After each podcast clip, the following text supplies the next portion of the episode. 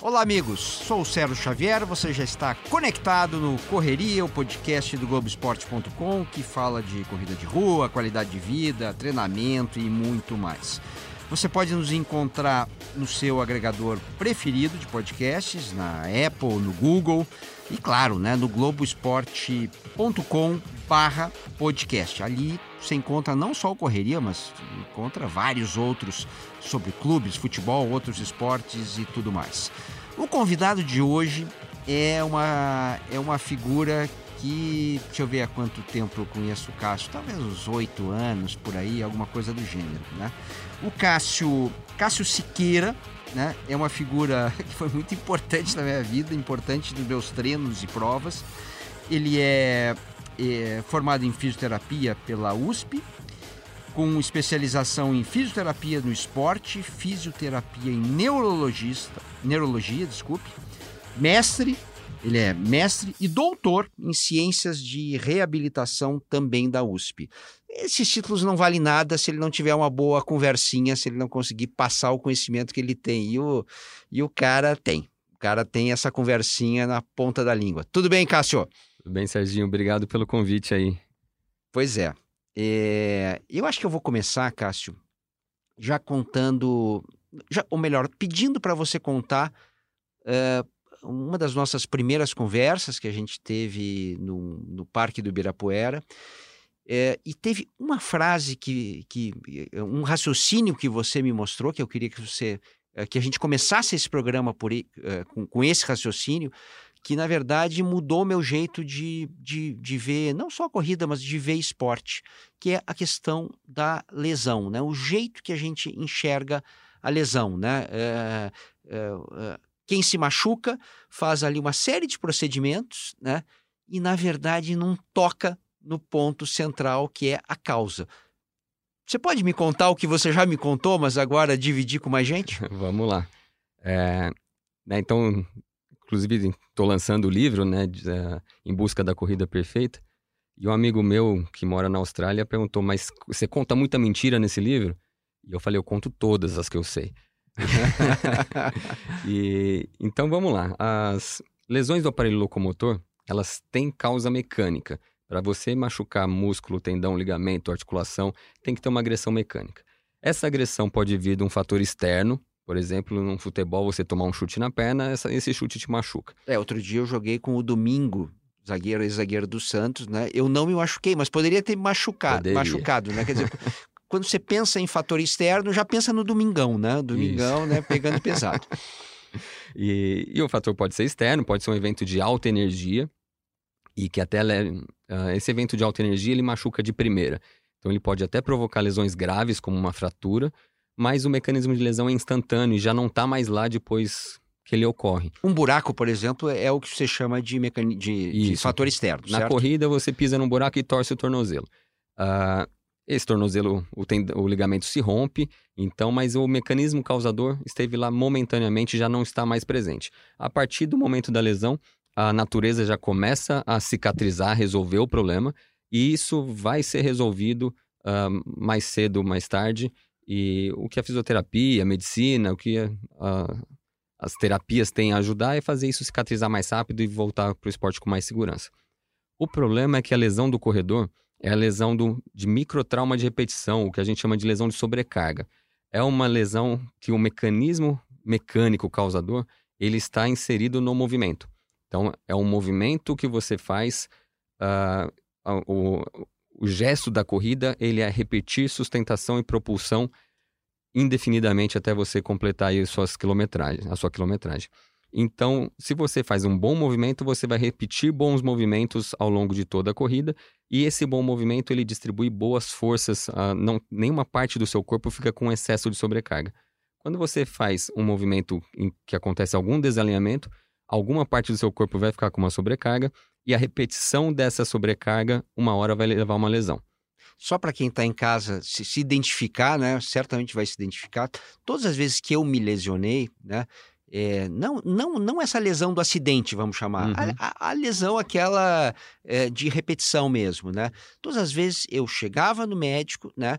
O médico dizia, ó, oh, toma aqui gelo, toma um anti-inflamatório, você para de correr e, e vai fazer 10 sessões de fisioterapia. Às vezes tem um exame no meio, tá? Mas o, pro, o procedimento ge, ge, geral é esse, né? E, por incrível que pareça, vai passar, né? Vai passar. Mas vai voltar. Exatamente. Então, a, a, história natural do corredor é mais ou menos essa. Ele começa a correr, vai ganhando condicionamento físico, aquele, aquela distância que antes era um sofrimento passa a ser tranquila, aí ele tende a ou aumentar a distância ou aumentar a velocidade, normalmente ambos, e ele vai correndo, correndo, se sentindo cada vez melhor, até o momento que aparece algum desconforto.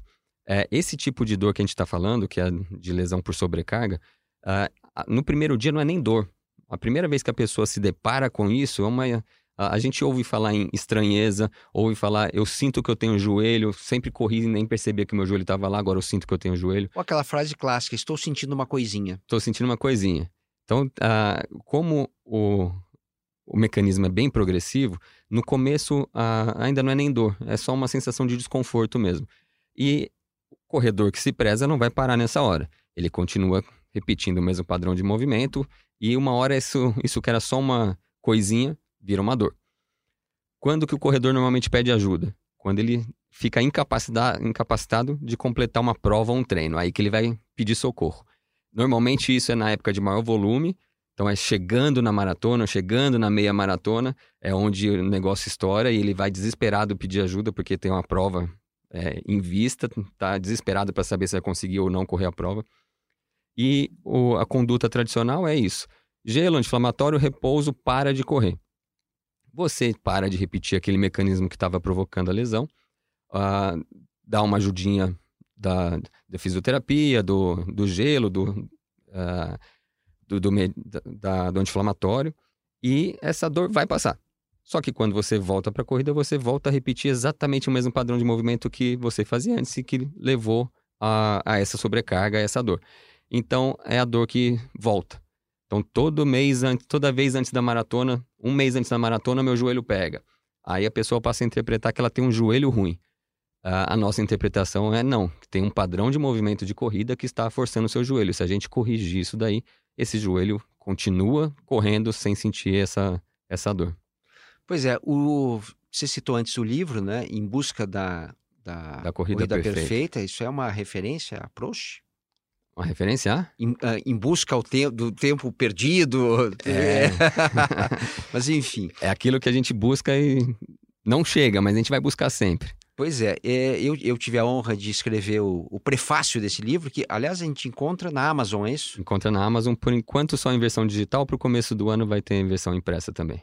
Pois é, eu, é, eu, tava, eu tava relendo o que eu escrevi, né, e eu acho que até contei direitinho. Deixa eu só ler, ler o que eu já escrevi, mas eh, eu estou contando a história. Né? Eu conheci o Cássio numa manhã ensolarada do Ibirapuera, e aí é, eu, eu, quebrada a resistência, eu tentei entender o que ele estava dizendo, que ele estava tentando dizer, né? É, e eu sou um, como é que se diz, um, uma espécie de ateu apostólico romano, para qualquer tipo de terapia alternativa. Quando você começou falando, eu achei que aquilo era uma terapia alternativa, né? Ah, eu vou, eu vou analisar o teu movimento e aí eu vou identificar o problema e depois eu vou corrigir a postura. Para mim estava tudo errado, né? Porque uhum. é, mesmo que você encontrasse um, uma postura equivocada minha, né? Eu tô velho demais para você me ajeitar. E aí a gente fez um trabalho e uh, eu tinha síndrome da banda iliotibial, eu tinha repetidas contusões de panturrilha e eu tinha basicamente isso que era o que mais pegava, né? Uma, uma dor no pubis. Uma pubalgia ali, uma uhum. dor no uhum. pubis que, puxa, final de treino era, era um inferno. O que, que você identificou em mim naquela época? Bom, a gente identificou bastante coisa. uh, base, traduzindo assim em miúdos, corria sentado. É, e a partir dessa posição sentada, a sua propulsão era com deslocamento vertical, então pulava e rodava em torno do próprio eixo. Então seu corpo girava em torno de si mesmo. Aquela corrida que o braço cruza na frente do corpo e a perna cruza uma na frente da outra. É, isso, essa, esse padrão de rotação que força um pouco o pubis, o agachar, é, que te, e agachar e saltar é que te forçava bastante a panturrilha, porque é basicamente o músculo que faz a gente saltar. E, e tinha o que mais? Joelho, né? É, tinha uma, uma síndrome da banda, da banda tibial. que tinha acontecido é, também. Que é um mecanismo. Ah, quando a gente está correndo, a, a, corrida basicamente. Essa é uma outra coisa que eu costumo dizer. A gente corre com a perna que está no chão, a gente não corre com a perna que está no alto. Ah, porque a corrida é uma sequência de sustentações em pé e propulsões. Você sustenta e propulsiona com a perna direita, depois você sustenta e propulsiona com a perna esquerda. Então, a perna que é capaz de sustentar e propulsionar é aquela que está no chão. A perna, quando está no chão, ela trabalha num mecanismo que a gente chama de cadeia cinética fechada, que faz. Isso só traduzindo é uma articulação não se mexe sem a outra. Para eu mexer, por exemplo, o joelho na cadeia cinética fechada, o meu tornozelo vai junto e o quadril também. Então tem na corrida a gente acaba vendo alguns padrões de movimento em que uh, as articulações se movem num, num padrão comum assim. Então esse jeito de se sustentar agachado, com o joelho e o tornozelo dobrados e a pelve inclinada, ela tanto pro, proporciona uma sobrecarga no pubis quanto na banda iliotibial. É, então, o mesmo padrão de movimento põe carga em várias estruturas. A repetição disso põe em risco todas elas. Uh, normalmente, uma vai reclamar primeiro, aquela que recebe mais carga ou aquela que tem uma fragilidade maior. Então, no decorrer dos treinos, uma vai gritar primeiro. Se você parar de correr, uh, todas se beneficiam da pausa. mas, então, normalmente tem sempre uma que grita antes, mas todas elas estão recebendo uma sobrecarga. É o que a gente falou no início, né? Parou sem a repetição do movimento, a tendência é melhorar, mas, mas não melhora, né? Não melhora. O problema está lá é, dormindo, né? Exatamente. Que, que, depois, correndo, você vai acordá-lo. A, a causa ainda está lá. E ainda existe uma coisa que o tecido previamente lesionado, ele se torna mais frágil. Então, quando você volta para a corrida com o mesmo padrão de movimento, aquele tecido já não aguenta tanto quanto aguentava antes. Então, a repetição dessa dor tende a vir cada vez mais cedo. Uh, na literatura científica, a única coisa que tem evidência mesmo de que uh, predispõe a uma lesão é ter uma lesão prévia. Ninguém ainda explicou na ciência exatamente como que faz a primeira lesão. Mas depois você teve a primeira. Fica tranquilo que a chance de você ter a segunda aumenta, aumenta. bastante, né? Basicamente, assim, o resumo do resumo é: a minha corrida era uma merda, né? Você pegou, olhou, viu, puxa vida, esse cara corre mal para burro. aí, aí você identificou essa, essa questão, né? Muito provocada por falta absoluta minha, né? De é, musculação, de fortalecimento de, do, do, do, dos músculos ali, da musculatura do abdômen, core, etc. É, e, e claro, né, é, daí a, postura vira, vira, uma consequência. Né? Como é que você me consertou? É, bom, a, só dando uma corrigidinha, a musculação ela é importante para o corredor, a, é importante ter músculos fortes, e isso traz até benefício de performance, de economia de corrida. Mas a, o fato de você ter músculos fortes não garante boa qualidade de movimento. Ah, então você tinha precisava de uma ativação melhor dos músculos do core, dos músculos do quadril e essencialmente dos músculos que sustentam a, o peso do corpo, os que ah, eu traduzo isso por crescer. Então você precisa empurrar o chão para baixo, a cabeça para cima e aí você faz uma boa sustentação isso não isso exige só sustentar o peso do próprio corpo então não é algo que é, normalmente as pessoas falham em fraqueza a pessoa não tem fraqueza para fazer isso ela já tem a força necessária ela precisa é mais uma questão de jeito mesmo saber contrair o músculo certo no, na hora certa isso também não é um saber voluntário que eu estou dizendo é o corpo precisa saber isso não é que você precisa pensar nessas coisas todas.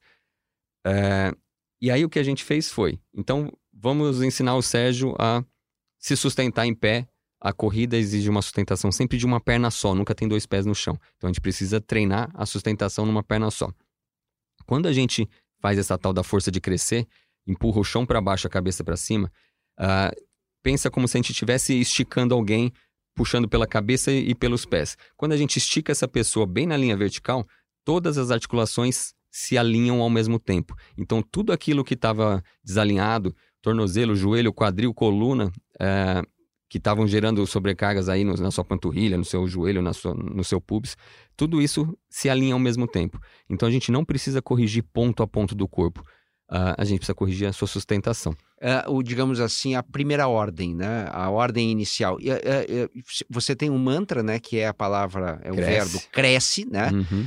E, e o verbo cresce para mim não significava muita coisa. E, mudou a minha cabeça quando você me explicou o seguinte: imagina que você tem um, sei lá, um parafuso bem no, no, no, cérebro, né?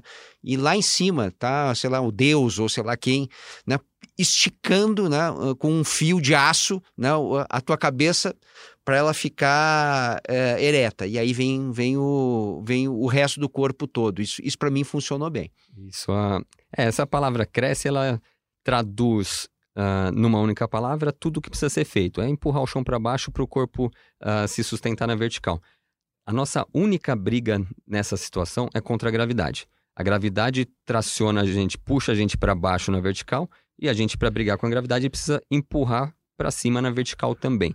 Quando essas duas forças estão na mesma linha, na mesma intensidade, elas se anulam e você fica equilibrado numa perna só. Então, basicamente, o que você tem que fazer é empurrar o chão para baixo para a cabeça subir. Cada um interpreta isso de uma certa forma. Então, uh, tem gente que pensa num fio puxando a cabeça para cima. É o caso. É, uh, tem gente que pensa. Eu já ouvi de tudo, na verdade. E, mas é isso. Pensou em esticar a cabeça para cima, pé para baixo? Eu gosto de dar um comando mais voltado para os pés. É empurra o chão para baixo, mantenha o chão longe de você. Bateu, tirou, bateu, tirou? Isso. Tô... Imediatamente, assim que o pé toca o chão, ele tem que te manter longe do chão. O, o pé tem que empurrar o chão para baixo para você ficar longe dele. É, essa sustentação, ela permite o alinhamento de todas as suas articulações. A partir daí, a corrida é se deslocar à frente em velocidade suficiente para ter um momento em que os dois pés saem do, chão, saem do chão ao mesmo tempo. A gente faz uma fase aérea.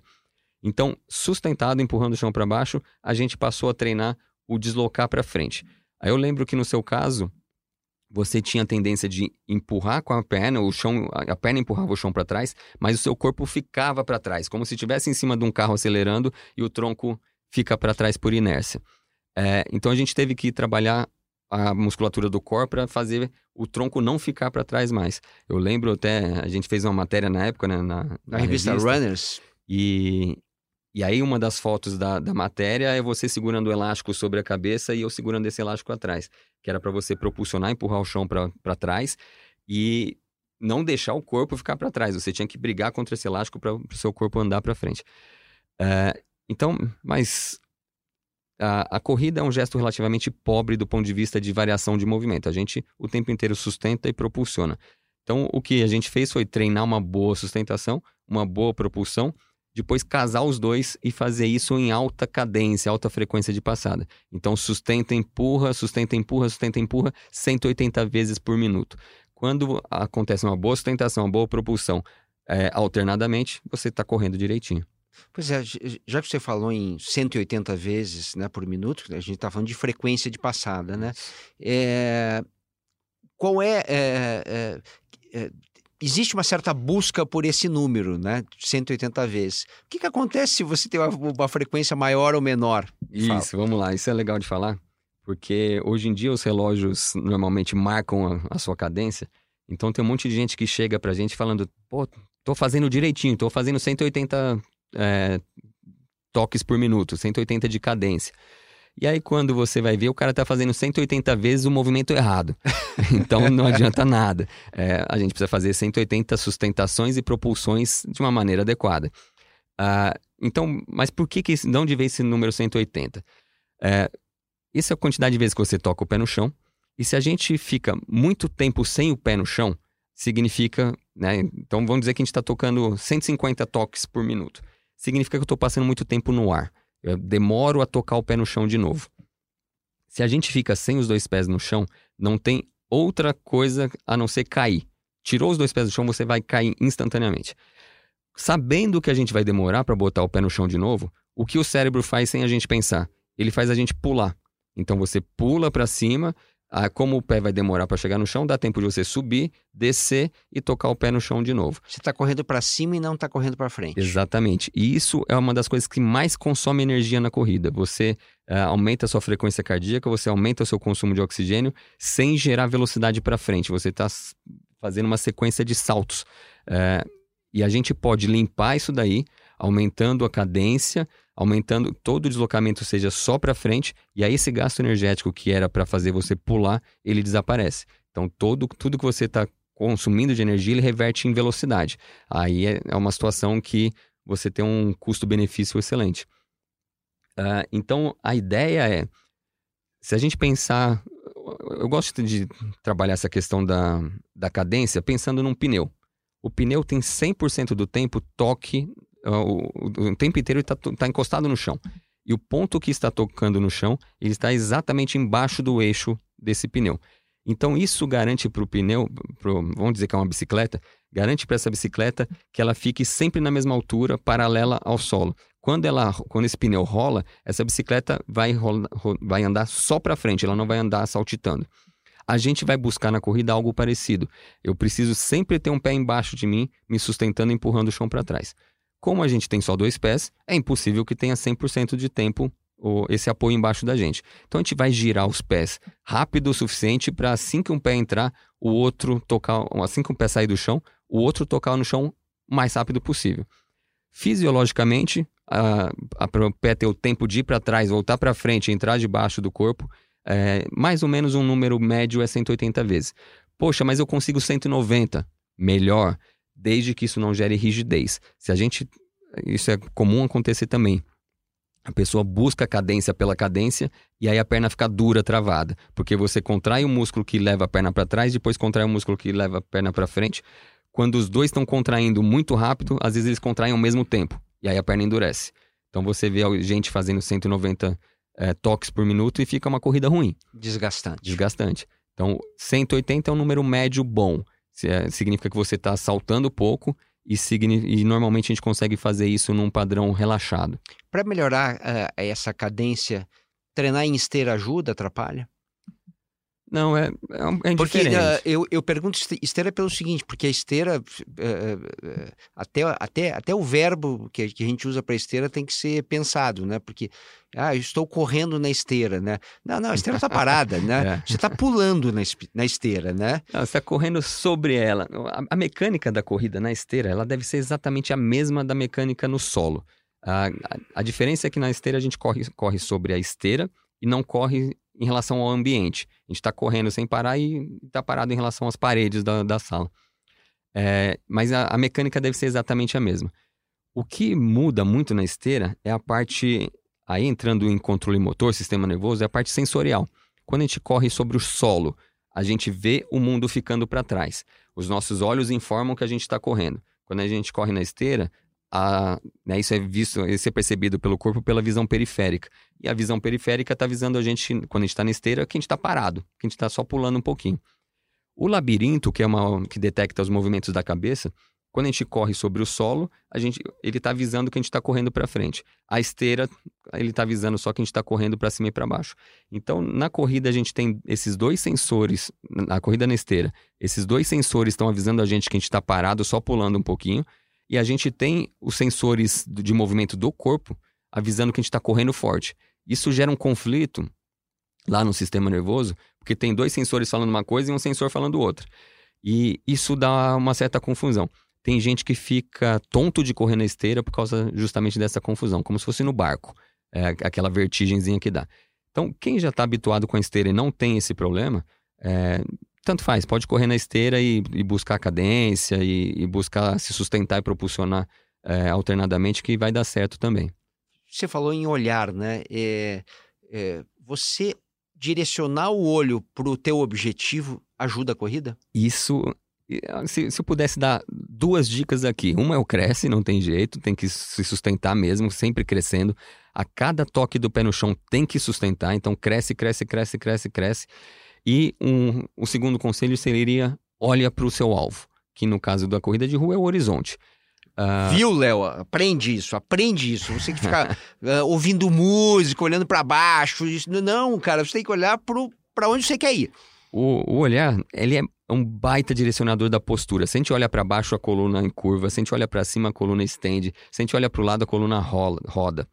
É, e, e aí, normalmente, os melhores corredores em termos de mecânica de corrida são os velocistas, porque ele está vendo o alvo a 100 metros dele e ele fixa o olhar no alvo e vai buscar com muita vontade. É, o corredor de longa distância, o maratonista, ele não vê o alvo dele. 42 km para frente. Tá longe, tá, tá longe, longe demais. Nos treinos, ele tá, hoje eu tenho duas horas para correr. Ele sai para correr por duas horas, ele não tem necessariamente o objetivo de chegar em algum lugar. Então, é, é, os fundistas têm essa questão do olhar normalmente perdido. Olha para baixo para ver se tem buraco, olha para o lado, vai conversando. E aí eu tive uma paciente recentemente que ela corria na esteira do prédio e a televisão ficava à direita toda a mecânica da corrida dela estava torta. Tava torta em função dela ficar olhando para a televisão. O, a gente fez a correção do movimento, mas ela pediu para o zelador colocar a TV na frente. A correção do zelador, na verdade. É. O movimento, o primeiro zelador, depois a gente corrige o movimento. Exato. E, e aí funcionou bem. Então, olhar é fundamental. Olhe para o horizonte. Legal, legal. Bom, é, a gente vai fazer uma pequena pausa. Na volta falaremos sobre lesões e é, a gente tem uma mini sessão aqui que é a sessão crônica. Então eu vou, eu vou ler uma crônica que eu escrevi há algum tempo, mas que tem bastante a ver com isso que a gente acabou de falar.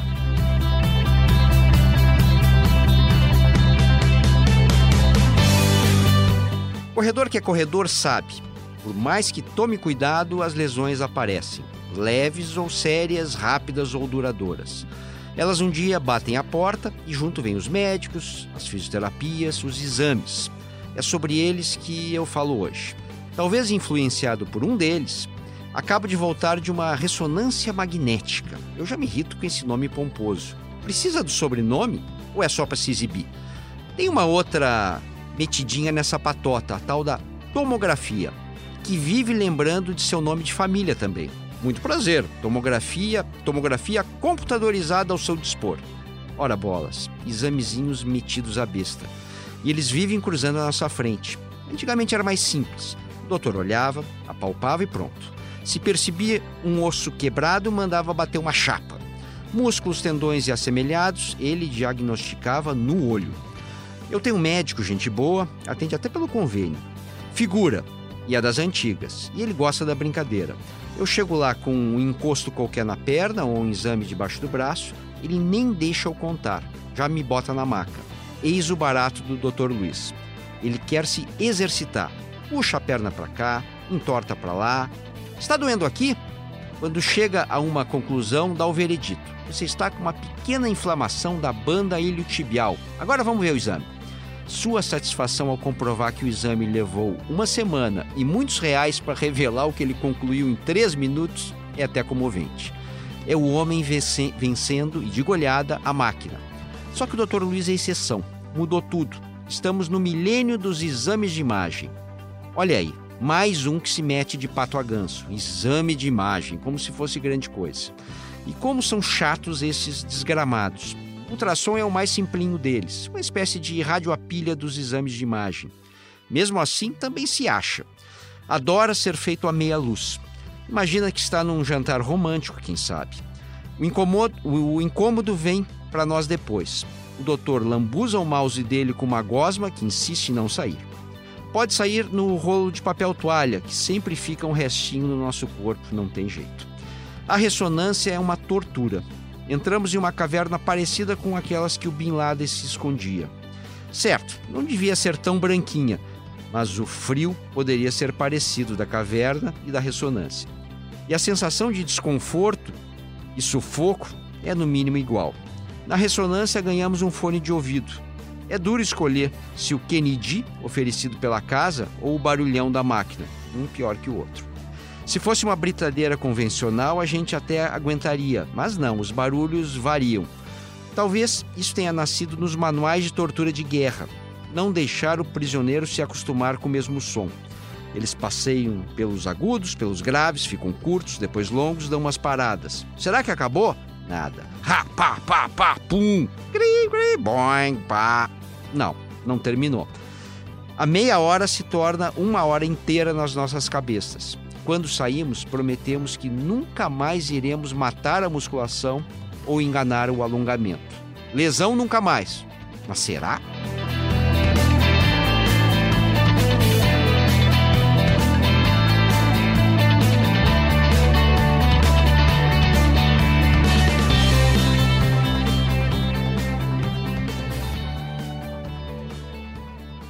Muito bem. Crônica, crônica já recitada. Vamos voltar a lesões, né, Cássio? É... O que, que você mais encontra de, de lesões de corredores? Qual é a lesão mais comum de corredor na tua experiência? Você que é fisioterapeuta e pega gente querendo, quer dizer, fisioterapeuta e, e muito vinculado à corrida. Isso, a... acho que dá para dizer que a, a, lesão, a área mais lesionada é, a é o joelho, mas na verdade a corrida tem as suas lesões clássicas. Todas as estruturas relacionadas com o suporte de carga. Então é a planta do pé, é o tendão do calcâneo, o tendão de Aquiles, né? A panturrilha, a canela, joelho, a parte da frente e as laterais do joelho, a lateral, a parte interna, que a gente chama de medial, né?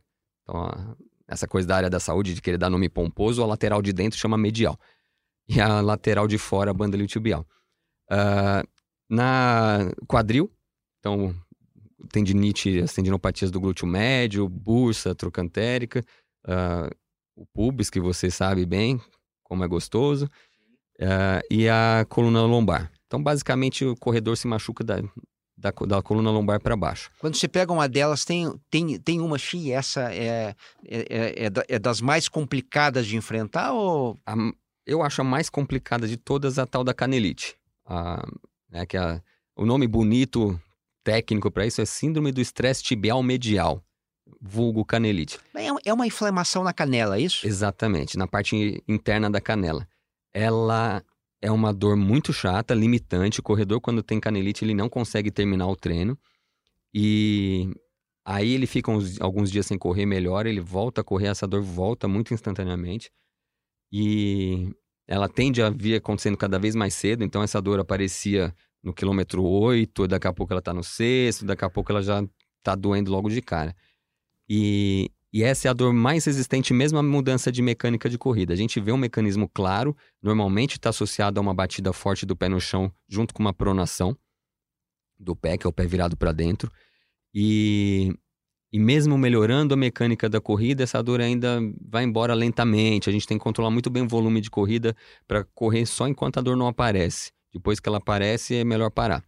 E, e isso exige um pouco de paciência do atleta de de conseguir, às vezes está com o cardio bom, tá, tá sobrando de, de condicionamento e a canela é um limitante. Tem que respeitar isso daí. Pois é, eu, eu, eu lembro de você falar sobre uh, escutar a batida do teu pé. Quando ela é muito forte, temos problemas, né? Aquele plá, plá, plá, plá. Né? Exatamente. Né? O, o melhor é não se ouvir. Se você é, nem o melhor não se ouvir, desde que...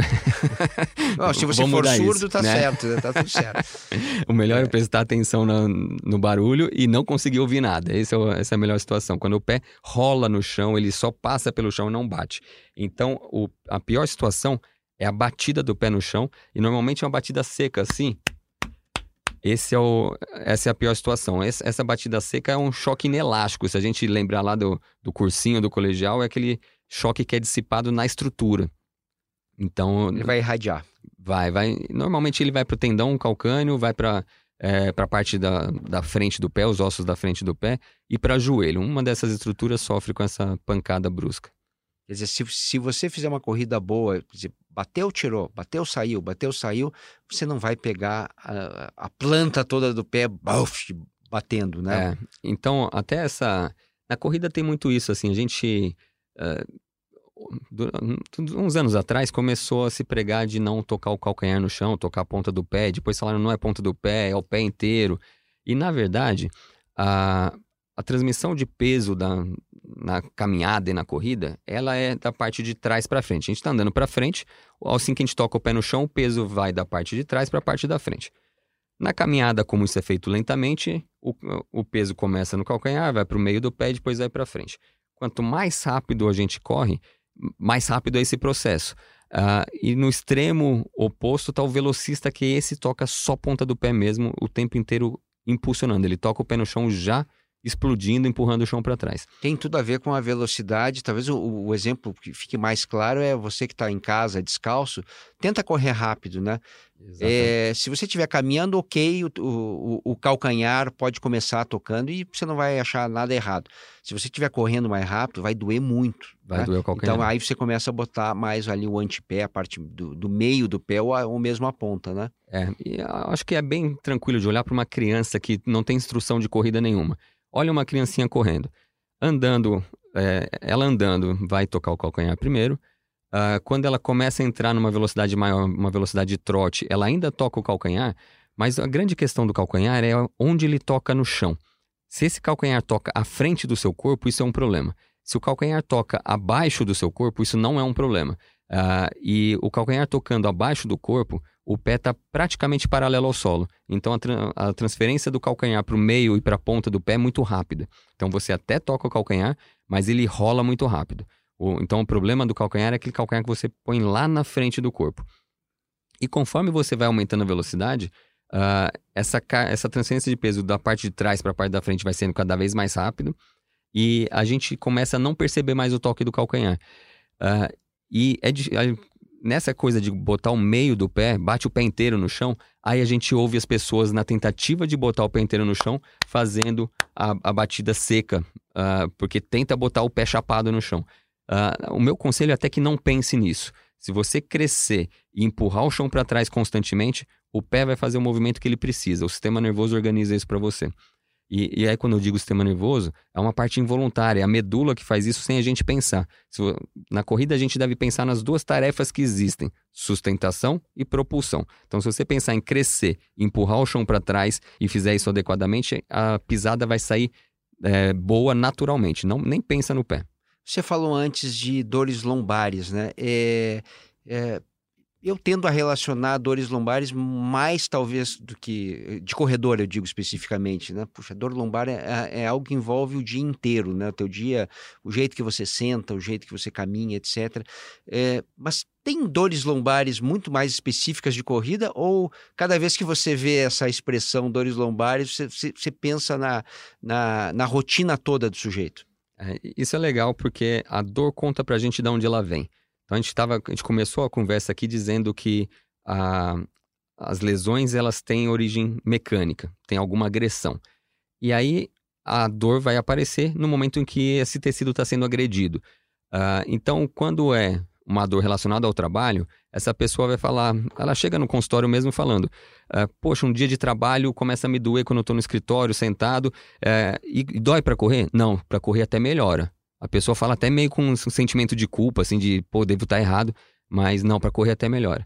Então, essa descrição está dizendo para a gente, o problema está no sentado no trabalho, não está na corrida. É, e quando a pessoa fala, putz, eu tenho dor nas costas para correr, às vezes nem sinto durante a corrida, mas logo que acaba a corrida, vem a dor nas, nas costas fortes. Aí a gente tem que olhar, porque a, a dor está dizendo para a gente que ela vem da, da corrida. Então, a, a própria história da pessoa vai dizer que, que deve ser olhado. Mas eu acho que vale desmistificar aqui que a, na corrida essa coisa do, do impacto é um dogma tremendo, as pessoas morrem de medo do impacto, e aí relaciona isso com uma hérnia de disco e as pessoas tendem a achar que corrida faz mal para a coluna. E não faz. Corrida faz bem para a coluna, uh, principalmente se, uma, se a mecânica estiver direitinho. Então, correr com a coluna flexionada, com o tronco, vamos dizer, corcunda, ou com a coluna esticada demais, com aquela lordose, isso vai ser ruim para a coluna. Correr balançando os corpos, o corpo lateralmente também é ruim para a coluna, mas o impacto em si não é um problema para a coluna no, no, geral. Então, aquela coisa de, ah, tem dor nas costas, vai para natação e para com a corrida. Não, pode correr. De preferência, corrige o seu movimento, que, que aí vai ser mais saudável ainda.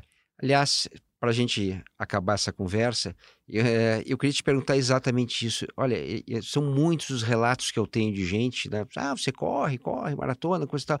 Puxa, eu gostaria, mas eu não posso correr. É, a quantidade de gente que me diz eu não posso correr, e aí é a coluna, é o joelho, é o tornozelo, é não sei o que, o músculo, sempre tem, tem um ponto. Pela tua experiência de fisioterapeuta, né? Você que é fisioterapeuta, for, formado pela USP, trabalha na Care Club, né? Uma clínica bem especializada em corrida na, ali na região do Ibirapuera. É, essa frase faz algum sentido para ti? Não. É, todo mundo pode correr, são muitos. É muito raro alguém que realmente não possa correr. Normalmente isso vai estar tá associado a uma questão de risco de vida, uma questão cardíaca específica, mas no geral, todo mundo pode correr. Uh, algumas lesões de membros inferiores mais sérias, uh, de repente vai precisar de alguma adaptação, mas é só olhar para as Paralimpíadas e a gente vê quanta gente corre com, com deficiência, com, com problemas motores diversos. Membro a menos. Membro a é, menos, é, amputação. Todo tipo de, de, de, de limitação, né? Isso, então... Que, não, que na verdade não vira limitação, vira superação, né? Pois é. Então o negócio é... A, a gente não pode criar barreiras para as pessoas irem para o esporte, elas têm que ir para o esporte. Mas eu aconselho, se tem alguma dor no joelho, uma dor na coluna, alguma coisa, vai consultar alguém é, especialista no esporte, é, que ele vai te dar uma orientação melhor de como fazer isso com segurança. Porque se você já tem uma condição é, dolorosa, é bom que você tome cuidado para isso não se agravar. Mas no geral, a corrida vai gerar benefícios em termos de controle de peso, controle de pressão arterial, de glicemia, diabetes. É, estado de humor, melhora de qualidade do sono. Então é muito benefício que vem associado. Se você cuidar direitinho daquele joelho que dói, ele não vai piorar, ele provavelmente vai melhorar e, e, você traz esses benefícios todos juntos. Bom, é, você não vai sugerir isso, porque você não é cabotino, né? Mas eu posso sugerir, né? É, se você quer se entender um pouquinho melhor, entender o seu movimento, em busca da, da, da, postura, como é que é mesmo? Em busca da corrida perfeita. Em, em busca da corrida perfeita é o livro que o Cássio Siqueira está tá lançando, já, tá, aliás, já está lançado, né? Ele está só na versão digital, na Amazon. Isso. E, uh, e tem ali até uma série de desenhos e tal, você pode, de, de formas de se exercitar. Eu, a única coisa que eu achei é que você entregou o serviço todo no livro, né? Se eu sou um picareta, eu já pego o teu livro e começo a, a dar aula, Cássio. Você não pode entregar ouro assim dessa forma. Eu falei que eu contei todas as mentiras que eu conheço ali. Pois é, tá tudo lá. Tem, é um livro que explica todas essas coisas das lesões, é, os mecanismos mais comuns e o que, que é corrida bem executada em termos de mecânica de, de movimento e tem um, um guia mesmo de exercícios para você ir treinando chegar lá. Muito bem. Faltou alguma coisa que eu não te perguntei? Ah, acho que sempre tem muito que a gente falar de corrida, mas acho que a gente falou bastante. muito bem. Correria é um podcast que tem a produção e a edição de Leonardo M. Bianchi e a coordenação do André Boaventura. Daqui a duas quintas-feiras tem mais um Correria novinho em folha. Um abraço a todos.